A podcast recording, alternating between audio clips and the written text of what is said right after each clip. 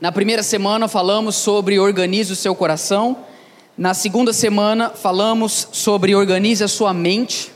Confesso que foi uma mensagem difícil de ser pregada, o tema era complexo, mas se você guardou que Jesus quer que a gente pense nele, como ele e junto a ele, eu cumpri a minha missão. E hoje eu quero falar sobre um assunto que é um dos assuntos que eu julgo mais importantes da vida cristã. Depois do próprio Cristo, eu penso que uma das coisas mais importantes é a gente falar sobre oração. E eu penso que nós estamos vivenciando muitas coisas desorganizadas na nossa vida, simplesmente porque não temos uma vida de oração organizada. E oração é tão legal porque oração não é algo que somente alguém que tem muito tempo de igreja consegue fazer. Eu fui fazer uma visita há umas duas semanas atrás a um paciente lá do HC, da área de psiquiátrica, e alguém até bem debilitado mentalmente. Tive ali com aquele, aquele homem, aquele jovem, na verdade, e ele virou para mim e falou assim: Eu não sei orar, eu queria aprender a orar. Aí eu falei assim: Por que, que você não sabe orar? Ele falou: Eu não sei. Aí eu falei assim: Você não está aqui falando comigo? Ele falou, eu tô. Eu falei, é a mesma coisa com Deus, só que em vez de falar comigo, você fala com Ele. Se você sabe falar, você sabe orar, porque orar é falar com Deus, é estar com Deus. Mas esse assunto, ele não é tão simples, porque se orar fosse algo que a gente fizesse com bastante dedicação, nós não precisaríamos falar tanto dele. Mas acontece que os discípulos de Jesus chegaram para ele e falaram: Senhor, nós não sabemos orar, nos ensina a orar. E aí é onde Jesus fala sobre a oração do Pai Nosso. Eu poderia usar tantos textos para falar sobre oração, mas em especial Deus colocou um salmo para a gente refletir nessa noite, que é o Salmo 55, a partir do versículo 16. Diz assim: Eu, porém, invocarei a Deus, e o Senhor me salvará. À tarde pela manhã e ao meio-dia farei as minhas queixas e lamentarei a Ele, e Ele ouvirá a minha voz em paz, ele livra a minha alma dos que me perseguem, pois são muitos contra mim. Deus, nosso Pai, nos dá nessa noite o privilégio de podermos ouvir a tua voz. Senhor, nós estamos ansiosos pela tua palavra. Nós valorizamos a Bíblia Sagrada e pedimos que o teu Espírito Santo fale conosco nessa noite, nos instruindo e nos ensinando a orar porque nós queremos organizar essa área da nossa vida, em nome de Jesus, amém. Organize o seu tempo de oração. Sabe por que, que você não ora? Ou sabe por que, que eu muitas vezes não oro? A gente fala que é falta de tempo, mas na verdade não é falta de tempo, é falta de fé. No fundo, no fundo, é porque nós não acreditamos que a oração realmente é algo poderoso. O que nos falta então é confiarmos disso, nisso. Eu gosto quando o pastor é, Hernandes Dias Lopes, num livro dele, ele diz o seguinte: hoje você tem homens que são gigantes no púlpito, mas são pigmeus no quarto de oração. Eu diria que muitos nós, cristãos hoje, poderíamos dizer a mesma coisa a respeito de nós. Talvez você não suba num púlpito, Talvez você seja gigante na sua área profissional. Talvez você seja uma pessoa altamente admirada na, nos seus estudos e nos seus negócios. Mas a verdade é que talvez no seu quarto de oração ou na sua vida de oração, você é alguém pífio. É alguém que talvez você tenha vergonha da sua vida de oração ou da sua, do seu relacionamento com Deus. Agora, paradoxalmente, a gente não ora porque nós não temos fé. Mas nós temos que entender que para começarmos a ter fé, precisamos orar. Você nunca vai ter a fé em Deus para que a oração seja realmente atuante na sua vida, se você primeiro não começar a orar. E eu costumo dizer o seguinte: é, não espere ter vontade para orar, ore para ter vontade. Eu diria que a sua, a sua vida, a sua fé é exatamente do tamanho da sua vida de oração. Você quer saber se uma pessoa é uma pessoa cheia de fé, se uma pessoa é uma pessoa que realmente crê em Deus? Olhe para a vida de oração dela. Eu poderia escolher tantos textos, mas escolhi Salmo 55, porque Salmo 55 retrata uma parte do que é a vida de oração e uma parte que eu penso que é um pouco negligenciada hoje nas igrejas, e nós vamos falar um pouco sobre isso nessa noite. O Salmo 55, o contexto é o seguinte: Davi, um homem escolhido por Deus, reinava sobre Israel estava sendo perseguido. e ele tinha sido mandado embora de Jerusalém, que era a capital é, do seu império, o império israelita. E Davi estava muito mal. Davi estava sofrendo demais, porque é muito ruim quando nós somos traídos. É muito ruim quando alguém faz algo ruim para nós. Agora é muito pior quando quem nos traiu ou quem nos fez mal é alguém que era os nossos amigos. No caso de Davi, você tem que entender que ele estava sofrendo profundamente porque primeiro, o próprio filho dele conspirou contra ele. Absalão organizou por alguns meses uma conspiração, tirou Davi do trono, roubou o trono do pai dele, se tornou e ele mesmo se declarou rei sobre Israel e pior, o maior conselheiro de Davi o homem que, que era boca de Deus na vida de Davi e era um amigo próximo dele, também o abandonou e começou a seguir o filho dele, Absalão. Estou falando de Aitofel. É um homem que era poderosamente usado por Deus e dava direcionamentos para Davi. Quando Davi se vê, ele está longe de Jerusalém, ele perdeu o seu reino, o seu filho o traiu e o seu melhor amigo o abandonou. Que situação terrível! O que, que sobra para Davi fazer? Orar. Eu diria para você que se você ainda não se envolveu na escola da oração, talvez quando você entrar na escola do sofrimento, você vai começar a aprender a orar. Muitas vezes nós não lembramos de Deus porque a nossa vida está no controle da nossa, das nossas próprias mãos. Mas a verdade é que quando coisas começam a acontecer na sua e na minha vida que nos deixam atordoados, a gente pensa: meu, agora eu vou ter que orar. Quantas pessoas eu já conversei e disseram para mim, cara, eu já não tenho mais o que fazer, eu desisto. Eu já tentei conversar, eu já tentei falar, eu já tentei negociar, eu já tentei propor algo, a pessoa não aceitou, o que me resta agora é orar. Muitos de nós afirmamos isso e não temos noção do quão errôneos nós estamos sendo no nosso pensamento. Muitos de nós pensamos que orar é simplesmente quando sobra a última opção para nós. Eu quero dizer algo para você: orar não é a última opção, orar é a melhor opção. Orar não deveria ser a nossa última opção, orar deveria sempre ser a nossa primeira opção. Aliás, eu diria para você o seguinte: se tudo que resta para você é orar por uma situação, quer dizer algo para você, você está muito bem. Você está muito bem. Se tudo que você pode fazer numa situação da sua vida é orar por ela, isso é melhor do que qualquer outra coisa que você poderia fazer. Se você pensa que você lida melhor com a sua agenda, se você pensa que você lida melhor com as suas ah, desorganizações, você está muito errado. Agora, se você sair hoje daqui pensando junto comigo o seguinte, cara, eu vou orar e eu vou colocar isso em prática na minha vida, eu quero dizer algo para você: você tomou a melhor decisão da sua vida. Orar é aquilo que nós podemos fazer de melhor, precisamos ser orientados por Deus. Na verdade, nós precisamos buscar a presença de Deus. Olha que o versículo 16 vai dizer para nós.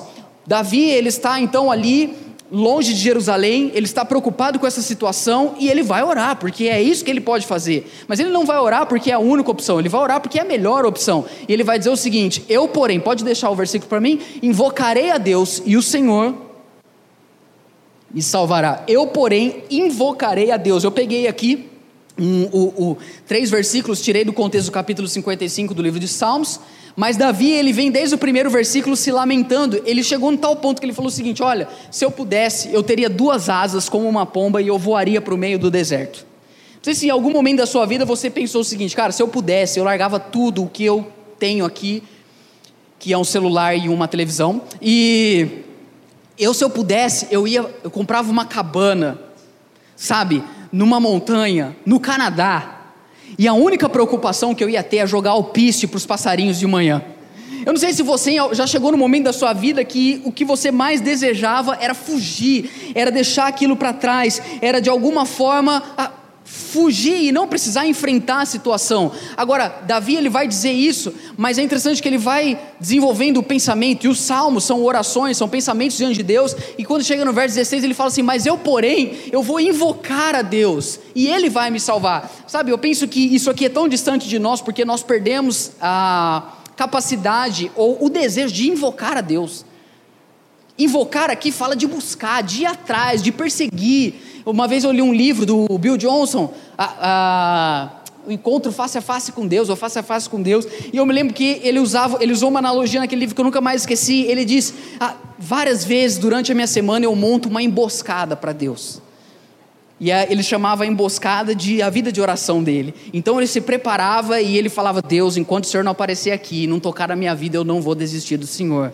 Eu me lembro muito de é, Jacó lutando com Deus, ele precisava de algo, e ele foi buscar onde? Ele foi buscar em Deus. Agora a verdade é que nós, quando passamos por problemas hoje, a última pessoa que a gente lembra é de Deus. Acontece algo difícil na sua vida, você está com um problema no seu namoro ou casamento, você vai procurar todas as ajudas possíveis. Quando ninguém conseguir resolver, ou quando ninguém conseguir, através do YouTube ou de um livro, trazer insights para a sua vida mudar, você fala: É, acho que eu vou ter que orar mesmo, gente. Não, mas para Davi não, a primeira coisa que ele queria, ele queria invocar a Deus. Então, a minha pergunta para você é: aonde você está cansado? Aonde você tem buscado renovo? Você está com medo? Aonde você tem buscado encorajamento? Você está triste? Aonde você tem buscado alegria? Você está com inveja, com ciúmes? Aonde você tem buscado transformação? Será que hoje é na oração que você realmente reabastece o seu tanque? Será que você tem buscado a Deus? Você tem invocado ao Senhor? Você fecha a porta do seu quarto e fica ali e busca a Deus como que você tivesse ali com, a, sabe, se Deus não vier aqui, eu não vou desistir, eu não, ou você você, ah, se der eu oro, se não der eu busco, se Deus, sabe, muitos de nós, nós precisamos, sabe, olha, o que eu vou dizer para você, nós só vamos começar a orar quando nós pararmos de ignorar a Deus. Porque quem não ora não percebe, mas está ignorando a Deus, está deixando Deus de lado. Você pode crer em Deus, mas viver como se Ele não existisse. Você pode dizer, não, eu creio, creio que Deus, Ele, Ele está na minha vida, mas você não o busca, você não o consulta, você toma decisões sem orar, ou então você toma uma decisão e liga para o seu pastor e fala, pastor, ora por mim. Eu não tenho o que fazer. Ninguém pode te ajudar. Agora, quem são aqueles? Gente, eu tenho tentado colocar isso na minha vida. Para qualquer coisa que eu vou fazer, eu tento colocar diante de Deus. Até para comprar coisas. Estou pensando em comprar, meu aniversário está chegando, uma Bíblia de estudo. Estou tentando negociar com a Suzana. Tem assim, tem um perfume que eu preciso e tem a Bíblia de estudo. Ah, os dois, ela falou assim, amor, você pode comprar o que você quiser. E eu fico bravo porque o perfume é mais caro que a Bíblia. Só que a Bíblia é maravilhosa. Aí eu estou orando. Falando sério, porque eu não sei se eu vou ler ah, uma Bíblia nova ou se eu vou ficar cheiroso. Entendeu? Qualquer coisa, eu estou pensando, ou eu compro a Bíblia e compro, sei lá, um perfume falso.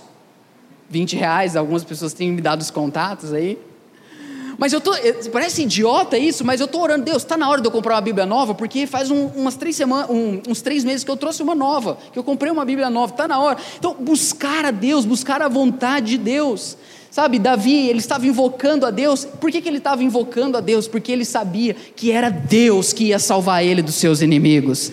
Sabe, Davi não pensou, eu vou montar aqui uma grande estratégia, eu vou tomar de volta o meu trono. Não, Davi, ele foi buscar a presença de Deus. Talvez você tenha buscado insights, direções, dicas para a tua vida mudar. Você tem consultado pessoas, você tem consultado líderes, você tem consultado livros. A pergunta é: e Deus? O que, que Deus acha disso? O que, que Deus falou para você? Você tem o buscado. Agora, só busca Deus quem tem confiança que é Ele que vai salvar. Aqui é interessante que Davi, ele está falando de salvar, não numa perspectiva de salvação da alma, do, do, inferno, mas uma perspectiva de salvação da vida dele mesmo, porque os inimigos estavam o perseguindo. Ele sabia que era de Deus que haveria salvação. Sabe qual é o nosso problema? A gente pensa que Deus, ele se preocupa com a nossa salvação e somente com ela. Olha que legal isso que eu vou dizer. Muitas vezes nós entramos na igreja, entregamos a nossa vida para Jesus, mas as outras áreas da nossa vida a gente continua tomando conta. Isso é muito errado. Deus, ele vai nos salvar, ele vai nos livrar, ele vai cuidar de nós em todas as áreas da nossa vida. Por que que Davi queria orar a Deus? Porque ele sabia que os recursos de Deus são inesgotáveis para responder às nossas orações. Deus sempre tem algo guardado para nós, queridos. Deus sempre tem mais para nós. Deus sempre tem uma lição para nos ensinar. Deus quer falar com você. A pergunta é: você tem o buscado? Deus deseja, Ele está desejoso, Ele quer conversar com você, Ele quer revelar a vontade dEle para você, sabe? Não pense você que você ficar orando todos os dias, vai chegar um momento que Deus falar: Ó, oh, eu já não tenho mais o que fazer na sua vida, já te abençoei com tudo que eu podia. Os recursos de Deus não são escassos, as bênçãos deles, dele transbordam sobre a nossa vida. Sabe, muitas vezes, nós achamos que Deus é igual a gente, que os recursos dele são finitos. É interessante que na época da escola, eu usava lapiseira. E aí eu tinha um amigo meu, cara, que todo dia ele me pediu uma ponta de lapiseira. Todo dia. Pedro, você pode me prestar uma ponta? Pedro, você pode... Aí chegou uma hora eu falei, cara, esse cara vai me falir. Eu não tenho mais. Aí sabe o que eu fiz? Eu, um dia eu cheguei em casa, eu tirei todas as pontas da lapiseira da caixinha e coloquei uma. E fui para a aula. Aí ele virou para mim, como todos os dias, falou assim: Cara, você tem uma ponta de lapiseira para me prestar? Eu falei, cara, eu só tenho uma, velho. Nem vai rolar hoje. Porque muitas vezes a gente pensa que os recursos de Deus é escasso, que Ele está, sabe, Ele está ali regulando. Meus queridos, eu, eu tenho dois irmãos. Eu sou o filho mais velho, eu tenho o Lucas e o Mateus, são meus irmãos. E quem tem família grande e cresceu mais ou menos na minha geração, sabe como os recursos eram escassos. Eu me lembro que a alegria lá em casa era quando minha mãe fazia nuggets. Cara, pensa pobre feliz, nuggets para comer. Era isso que a gente precisava. Mas a minha mãe, quando fazia nuggets, ela pegava aquela caixa, fritava inteira, ela colocava no centro da mesa e os três ficavam olhando, igual o meu cachorro. Ele só vai comer quando eu autorizo. Aí ficava olhando, aí minha mãe olhava e falava assim: é três para cada. Aí eu, para tentar fingir para mim que os recursos não eram escassos, eu pegava um de cada vez. Então eu ia comendo, ia degustando aquilo, comendo na pontinha assim, né? E eu torcia, e nós, a gente sabia, o meu pai nunca gostou de nuggets, mas ele comia, porque naquela época era muito difícil. Mas a gente sabia que ele não ia comer o terceiro dele. E a gente sempre ficava assim: pai, você vai comer o seu terceiro? Quantas vezes nós dividimos o terceiro nuggets do meu pai para poder comer, sabe, uma coisa assim escassa, uma coisa ali contada. Eu me lembro na escola, eu olhava as pessoas, todo mundo, eu tinha amigos meus que compravam salgado todo dia. Eu falava, meu Deus, como tem gente rica nesse mundo. Mal sabia eu, gente. Eu estudava no CID. Né? No CID o cara compra um salgado por dia, ele é rico. Então eu olhava aquilo e falava, meu Deus. Aí eu ia lavar o carro da minha tia. Eu lavava o carro da Ana e da Camila. Até o dia que eu lavei todo o carro, deixei o vidro aberto, choveu, estragou todo o banco do carro dela. Depois, não sei porquê, elas não pediram mais para eu lavar. Mas eu pegava aquele dinheiro e eu separava ele e eu comprava por um mês um salgado por semana, sabe? E aí eu comia aquilo e degustava. Isso é tão engraçado porque essa semana eu estava falando para Suzana, eu fui no supermercado, na verdade ontem, e a gente não tem muito costume de fazer compra assim, de comprar tudo, a gente vai comprar meio picado, né? Mas eu estou tentando mudar isso. Ontem eu fui no supermercado e aí eu comprei um monte de coisa. Comprei um monte de coisa, até ela chegou hoje, a minha cowgirl chegou de Barretos. ela chegou hoje, a hora que ela abriu a porta da sala, tinha ali uma mesa preparada para ela, tinha um livro, sabe? Tinha batata frita e um monte de coisa que eu sei que eu que vou comer no fim. Mas é, eu lembro que eu sexta-feira agora eu fiz a compra. Gente, eu estava andando assim, eu não estou brincando. A hora que eu fui, eu fui passar no caixa, eu olhei o meu carrinho cheio, eu comecei a chorar no meio do mercado. Comecei a chorar. Tipo, parece que eu passei fome, né? Tudo bem, eu comia três nuggets e meio às vezes. Mas eu olhei aquilo, eu falei: Deus, isso aqui é a provisão do Senhor na minha vida. Começar a lembrar de Deus nas pequenas coisas, ser grato a Ele nas pequenas coisas. Quais são os seus dilemas? Talvez você pense assim: isso é tão pequeno, não vale a pena eu orar. Isso é tão fútil. Ai, oh, não, Deus quer participar da sua vida, Ele quer ouvir as suas orações, porque Ele quer salvar você e te abençoar com muitos recursos. Você pode aplaudir ao Senhor?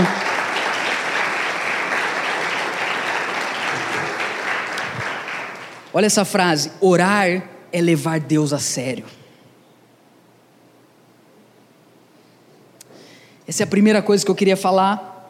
A segunda coisa que eu gostaria de falar é que nós precisamos ser honestos na nossa oração. Põe para mim o versículo 17. Talvez isso aqui não faça tanto sentido para você, porque nós estamos negligenciando isso na igreja atualmente.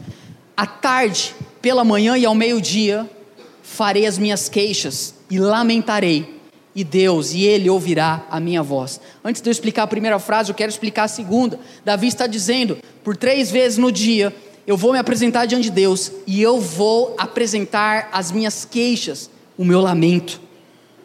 Algo que nós precisamos entender. A oração é um lugar de nós sermos quem nós realmente somos. Existe todo um contexto no Antigo Testamento, uma perspectiva, um tipo de oração que é chamada lamento. Quando você começa a ler o livro de Salmos, você vai perceber várias vezes o lamento. Quando você vai ver algumas orações de profetas ou de homens ou mulheres no Antigo Testamento, você vai ver no meio daquela oração o lamento. O lamento é algo tão sério, participante da vida de oração, que tem um livro da Bíblia que chama Lamentações. Poderia ser de Vinícius, de Darlan, mas no caso é de Jeremias. O que é o lamento? A minha definição é o seguinte: o lamento é uma forma autêntica de se expressar com confiança diante de Deus, numa situação profunda de sofrimento. Eu não li o capítulo 55 inteiro. Se você quiser ler depois na sua casa, você vai ver como que Davi, ele não tem papas na língua. Ele diz: Ó oh, Deus, quer saber? Se eu pudesse, eu voava daqui. Eu ia para o deserto. Deus, se eu pudesse, eu largava tudo, jogava tudo para o alto. Eu não estou aguentando essa situação. O lamento é quando nós entramos na nossa oração e abrimos, escancaramos, mostramos o nosso verdadeiro, a nossa verdadeira insatisfação diante de Deus. Talvez você pense, Pedro, mas isso não é murmurar? Isso não é reclamar? Pois bem, existe uma linha muito tênue entre murmurar e lamentar. Por que, que não é tão ensinado isso na igreja? Porque nós não temos uma boa teologia do lamento. Eu quero dizer para você quatro coisas que diferenciam o lamento do murmúrio. E eu falo isso para você porque nessa semana eu li o livro de Lamentações e percebi algumas coisas muito legais. Primeiro, enquanto murmúrio é uma expressão da tristeza visando a pena de Deus, o lamento é uma expressão da tristeza visando o consolo de Deus. Então é chegar na oração e falar: Deus, eu estou triste, porque aquele cara no meu trabalho é um mala Deus, eu estou triste, porque está chegando o fim da semana e eu não tenho o dinheiro que eu preciso. Eu estou mal. Viu? Isso é lamento. Mas não é falando isso para Deus olhar e falar, ah, pobrezinho, é falando isso. Deus, eu estou triste, eu estou mal. Senhor, pelo teu poder, consola o meu coração. Como estão me entendendo? Segunda diferença do lamento e do murmúrio. No murmúrio, o homem é o centro. É porque esse emprego, porque essa mulher que o Senhor me deu, porque esse filho, porque esse trabalho, porque essa igreja. Já no lamento, leia o livro de Lamentações, você vai perceber isso. Deus é o centro. Então, enquanto vai havendo lamento, Deus, eu estou triste, eu preciso da Sua transformação, mas eu estou buscando o Senhor, porque é o Senhor que vai me salvar, porque o Senhor é todo-poderoso, porque o Senhor ouve e responde às minhas orações. A terceira diferença é que no murmúrio, se eu sofro, é porque Deus é injusto e nem sempre Ele é bom. Agora, no lamento, eu sofro, mas mesmo assim Deus continua sendo justo e Ele continua sendo bom. O lamento é Deus, eu estou sofrendo, está doendo, essa situação está me deixando triste, mas eu sei que o Senhor é justo, que todas as coisas estão debaixo do seu controle. É diferente. E a última diferença entre murmúrio e lamento é que no murmúrio, nós temos uma necessidade urgente de que Deus mude aquela situação para a gente ficar bem. Então a gente fala, Deus, se o Senhor não mudar isso aqui, também não vou no culto mais. Isso é murmurar. Agora, no lamento, quando nós estamos expondo o nosso coração diante de Deus, a gente põe para fora aquilo, mas a gente sabe que Deus basta e Ele nos dá força para continuar caminhando. Quatro apenas, não são todas essas, mas apenas essas quatro coisas. Farei as minhas queixas e lamentarei, e Ele ouvirá a minha voz.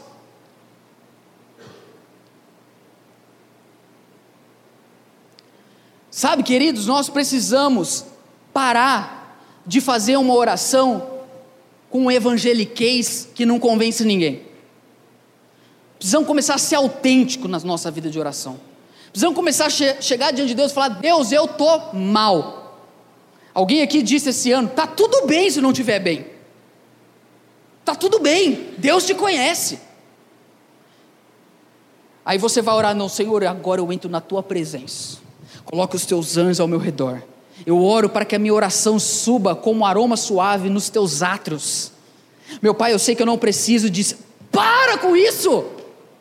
Fala, Deus, o negócio é o seguinte: eu sou ruim.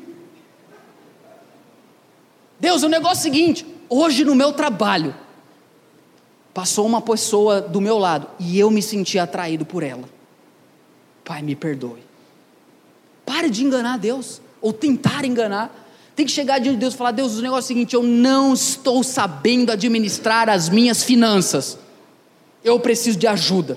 Ah, não, você vai orar, Deus, restaura a minha vida financeira. Ah, é esse o problema? O problema é que você não ganha bem, ou o problema é que você gasta mais do que o que você ganha? Pare de se auto-enganar. Por que, que o lamento é importante?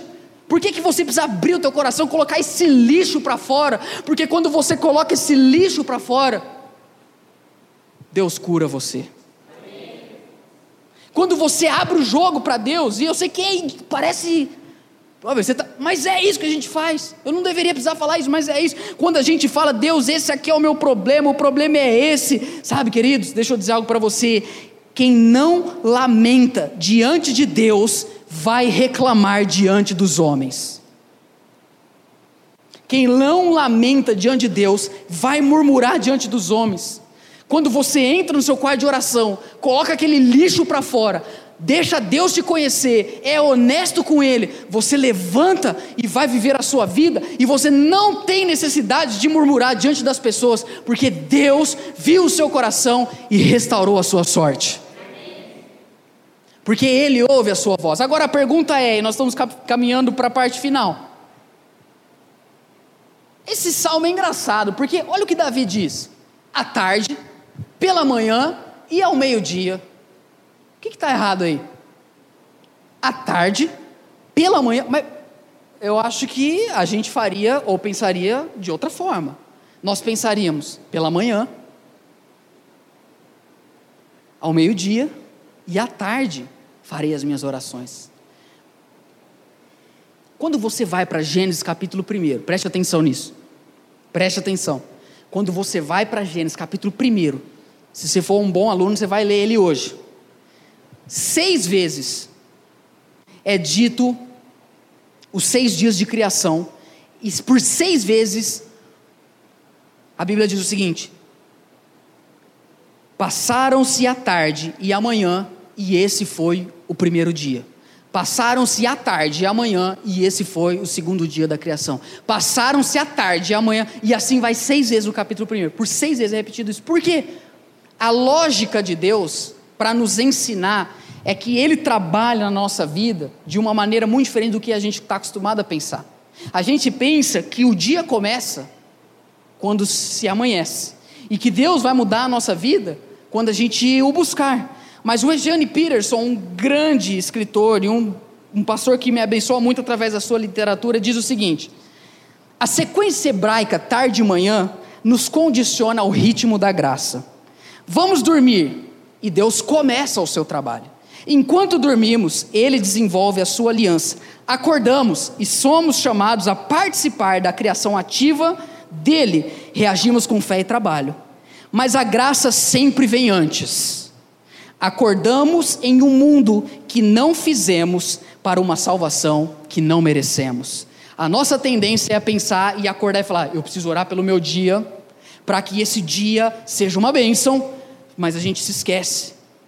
Não é eu vou trabalhar e quando eu for dormir, eu oro. Deus abençoe esse dia. Olha, eu tentei fazer várias coisas, eu não sei se deu certo. Não, quando a gente acorda, Deus fala: Meu filho, o que você não podia fazer, eu já fiz de madrugada. Vai lá e agora nós vamos junto. Essa é a lógica hebraica de dia. O dia, o nosso dia começa à tarde, porque Deus já está trabalhando naquilo que nós vamos fazer amanhã. Porque primeiro vem a graça dele. Por que, que eu falo para você orar? Você tem que orar não porque você fala assim, se eu orar, Deus vai fazer tudo. Não, Deus já está fazendo aquilo que você não pode fazer, Ele está convidando você a participar para fazer aquilo que você pode fazer. Tem uma frase que diz o seguinte: Deus não vai fazer aquilo que você pode fazer, mas o que você não pode fazer, Deus faz. Quando nós levantamos, Deus já está trabalhando, Ele já está reconstruindo a nossa vida. Deixa eu dizer algo para você: que hora você chega no seu trabalho? Por mais cedo que você chegue no seu trabalho ou na sua escola, deixa eu dizer algo para você: antes de você chegar lá, Deus já estava naquele lugar. Antes de você começar o seu dia, Deus já estava trabalhando na sua vida. E nós precisamos colocar isso diante de Deus. Então eu vou te dar uma dica prática: ore três vezes ao dia. Por aplicação prática, eu vou dizer o seguinte para você: quando você acordar, ore 15 minutos. Eu vou dar uma dica super prática aqui. Se você aplicar, vai mudar a sua vida. Acordou? Ore 15 minutos. Ore por você. Acordou? Ore por você. 15 minutos. Consagre o seu dia a Deus. Na hora do almoço, ore 5 minutos. Tenta se retirar 5 minutos. Ou no jardim que tem perto do seu trabalho, ou numa sala mais afastada, ou até mesmo dá duas voltas no quarteirão orando 5 minutos. Você fala, Deus, obrigado. Aí, nesses cinco minutos, você vai pedir, Deus, me usa no meu trabalho hoje. Ou você já pede, Deus, me perdoa porque eu fiz algo errado agora de manhã. Então, 15 minutos de manhã, 5 minutos na hora do almoço e 15 minutos à noite. E quando você for à noite, você vai orar pelas pessoas. Então eu vou recapitular. De manhã, 15 minutos você ora por você. Meio-dia, 5 minutos você ora pelo seu trabalho. À noite, 15 minutos, você ora pelas pessoas, pela sua família, pelos seus amigos. Se você colocar isso em prática, você vai ter uma vida de oração que você nunca sonhou. Sem você perceber. Você já está orando quantos minutos no total? 35 minutos. Talvez você ache pouco, mas para quem não ora nada. Daniel orava três vezes ao dia. Faça isso. O apóstolo Paulo fala assim em 1 Tessalonicenses capítulo 5: orar sem cessar. Você vai buscando a Deus. Deixa eu dizer algo para você: Ele vai ouvir a sua voz. Tudo, ore por tudo. Olha o que eu vou dizer: se algo não é digno de ser orado, também não é digno de ser buscado. Quarta e última coisa que eu vou falar: desfrute a presença de Deus no seu tempo de oração. Quem está comigo, gente? Desfrute a presença de Deus no seu tempo de oração. Olha o que o verso 17, 18 vai dizer para nós. Em paz ele livra a minha alma dos que me perseguem, pois são poucos contra mim. É isso que está dizendo? São muitos. Davi não apenas cria que Deus ouvia a oração dele, verso 18, mas ele também cria que Deus respondia a oração dele. Tem dois tipos de pessoas quando o assunto é oração. Tem aqueles que creem que Deus as ouve, mas tem aqueles que creem que Deus as responde.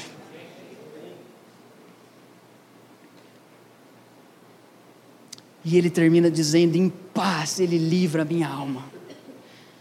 Quando ele diz lá naquele versículo que nós lemos: Se eu pudesse ter duas asas, eu saía voando. Eu queria dizer para você aqui, queridos, orar é receber asas do Espírito Santo. Orar era é entrar numa, numa dimensão da qual nós nunca conheceríamos sem a oração. Eu garanto para você que se você começar a orar 15 minutos de manhã, 5 minutos no almoço e 15 minutos à noite, uma paz vai invadir o seu coração. Assim como de manhã você abre a sua janela ou a sua cortina e o quarto está escuro e a luz do sol entra e dissipa as trevas, quando você se apresenta diante de Deus, quando você o busca em oração, você é iluminado pelo sol da justiça. A luz de Deus, ela toca na nossa vida, você começa a ter experiências com a presença de Deus, Deus te leva a um lugar de refúgio, a um lugar de renovo, a um lugar de prazer na presença dEle.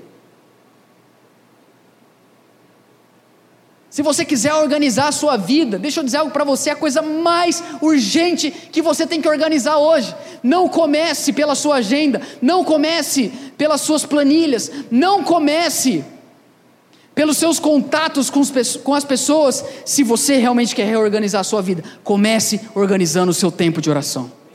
Faça isso uma prioridade, porque Deus, Ele vai invadir a sua vida, Ele vai não apenas ouvir, mas Ele vai responder, Ele vai trazer paz à sua alma. Talvez você diga, mas os meus inimigos são muitos, os meus problemas são muitos. Olhe para Jesus, veja quais eram os inimigos de Jesus. quando ele esteve andando aqui na terra. E vamos pensar se os seus inimigos são tão poderosos quanto eram os inimigos dele. Se você acha que você tem grandes desafios na sua vida, Jesus, ele orava. Jesus orava. E ele orava mais do que todos. Talvez ele deveria ser o que menos orasse. Talvez ele falasse assim: Pedro, João, ah, Tiago, vai lá orar, porque ó, vocês estão mal na fita, velho. Não, mas ele orava, ele buscava. Quais eram os inimigos de Jesus? O pecado, o assolava através das tentações, mas ele não caiu, ele foi perfeito do início ao fim. O mundo era inimigo, o pensamento mundano que nós pregamos semana passada, Satanás era o inimigo de Jesus e o tentou várias vezes durante a sua vida, e a morte foi inimigo de Jesus, mas eu quero dizer algo para você: todos esses inimigos foram vencidos. Todos eles, um por um. Jesus não se corrompeu no pecado.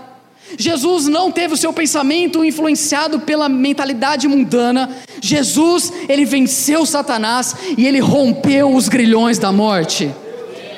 Ele diz o seguinte: ele livra a minha alma. Eu tenho muitos inimigos, mas Deus não apenas ouve a oração, mas Ele responde, Ele me livra.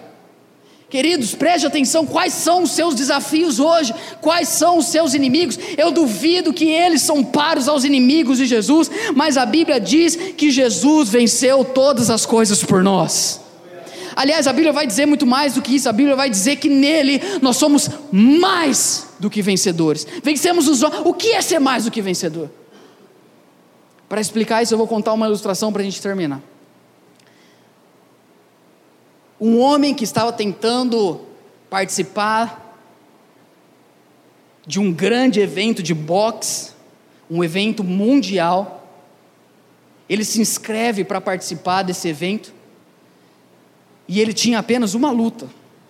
Se ele vencesse aquela luta, ele ia ganhar um prêmio muito grande. Ele se inscreve para aquilo e o adversário dele era o top. Pensa um cara top aí do mundo hoje do MMA. Eu sou tão atualizado que para mim é o Anderson Silva. Esse cara tinha que enfrentar o maior oponente que alguém poderia ter naquela atualidade, ele subiu naquele ringue porque ele precisava daquilo. Ele sobe e a luta começa, e aquele homem ele começa a ser massacrado naquele ringue. Recebe vários golpes. Recebe vários golpes e o seu rosto começa a ficar deformado, mas ele era cabra macho. Ele não desistiu. Ele falou: Eu estou aqui por um propósito. E ele continuou naquela luta e ele recebendo golpes, as pessoas já estavam dando ele por nocauteado, mas ele foi até o fim. E no, do meio para o fim da luta ele consegue encaixar um cruzado no rosto do adversário dele e o adversário dele cai na lona e ele vence aquela luta e ele recebe um prêmio de um milhão de dólares. Quando termina a luta, ele completamente desfigurado, cansado, abatido, acabado, vai lá, retira o cheque, retira o prêmio, volta para casa dele. Quando ele bate, ele bate na campainha, bate na porta, a esposa dele abre e ela vê aquela situação. Ele pega o cheque, e coloca na mão dela. Eu digo para você: esse cara é vencedor, mas a esposa dele é mais do que vencedor. É isso que Jesus fez por nós naquela cruz. A noiva do cordeiro teve a vitória que Jesus conquistou por ela. Enquanto Jesus foi desfigurado naquela cruz, nós sem precisarmos passar por nenhum tipo de dor, herdamos aquilo que Jesus herdou e nele somos mais do que vencedores. Eu digo para você, por que, que a gente ora? A gente não ora porque nós precisamos conquistar as coisas, a gente ora porque nós fomos conquistados por Deus. A gente ora porque nós amamos a Deus e nós acreditamos que Ele ouve e responde a nossa oração. E eu quero terminar dizendo assim: no começo, orar vai ser difícil, mas no fim, não vai ser fácil terminar. A hora que você começar a orar, organizar essa sua vida de oração, eu sei o pensamento que vai vir na sua cabeça. Você vai falar assim: por que, que eu demorei tanto para viver esse prazer de buscar o meu Senhor. Ele livra você em paz dos seus sofrimentos, porque Ele está em você.